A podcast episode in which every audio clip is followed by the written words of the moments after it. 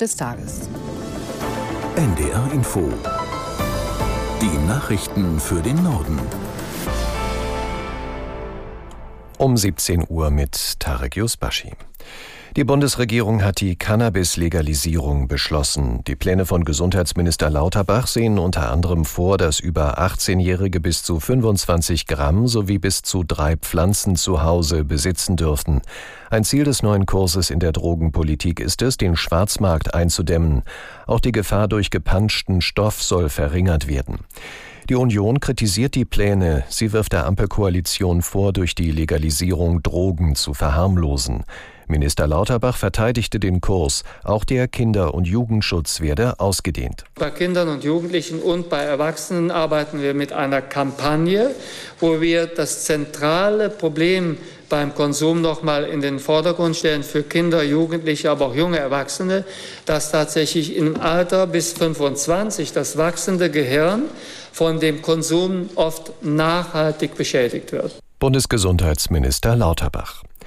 Das Bundeskabinett hat ein Gesetz zum Ausbau der Solarenergie beschlossen. Die Regierung will so vor allem bürokratische Hürden abbauen. Aus der NDR Nachrichtenredaktion Konstanze Semide. Die Veränderungen sollen sowohl Privatleuten als auch gewerblichen Betreibern zugutekommen. Besitzer eines sogenannten Balkonkraftwerks müssen dann ihre Anlage nicht mehr dem Netzbetreiber melden.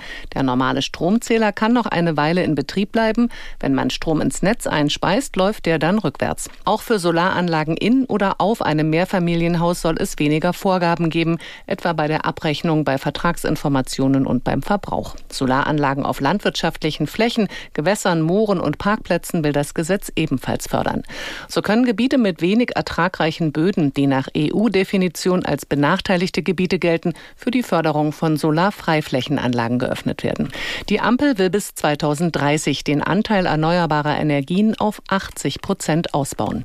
Die FDP zeigt sich verärgert über die Grünen wegen der Blockade von Steuererleichterungen für die Wirtschaft. Das Kabinett wollte heute eigentlich das Steuerpaket von Finanzminister Lindner beschließen.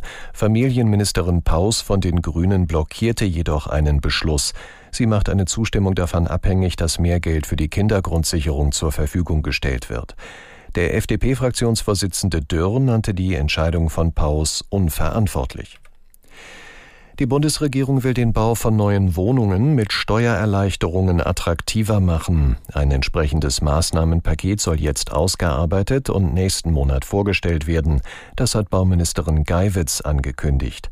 Die SPD-Politikerin hatte vor zwei Wochen eine degressive Abschreibung im Wohnungsbau vorgeschlagen. Bauherren könnten dann innerhalb der ersten acht Jahre 48 Prozent der Kosten bei der Steuer abschreiben.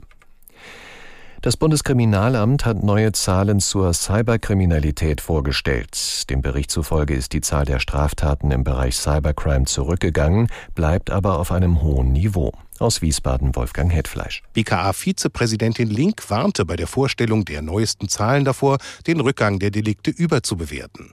Die aktuellen Zahlen sind deutlich höher als 2019, dem Jahr vor der Corona-Pandemie. Und ein Großteil der Straftaten wird von der Kriminalstatistik nicht erfasst.